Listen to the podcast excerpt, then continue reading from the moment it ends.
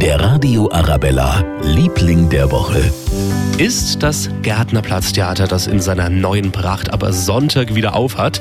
Endlich ist es wieder an seinem alten Platz. In neuer Schönheit, mit neuen und alten Schauspielern und mit einem neuen Programm. Für Intendant Josef E. Köpplinger ist es wie Heimkommen. Also man kehrt heim in ein Haus. Ich kenne das Haus als Gast. Ich habe dort noch nicht gewohnt, wie viele andere meiner Mitarbeiterinnen und Mitarbeiter gerade auch nach einer Komplettsanierung eines so großen Opernhauses. Und es wird für mich ein Neueinzug.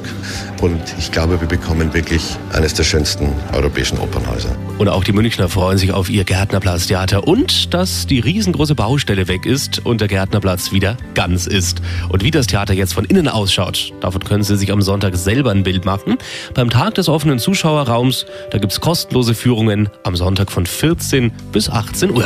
Der Radio Arabella, Liebling der Woche.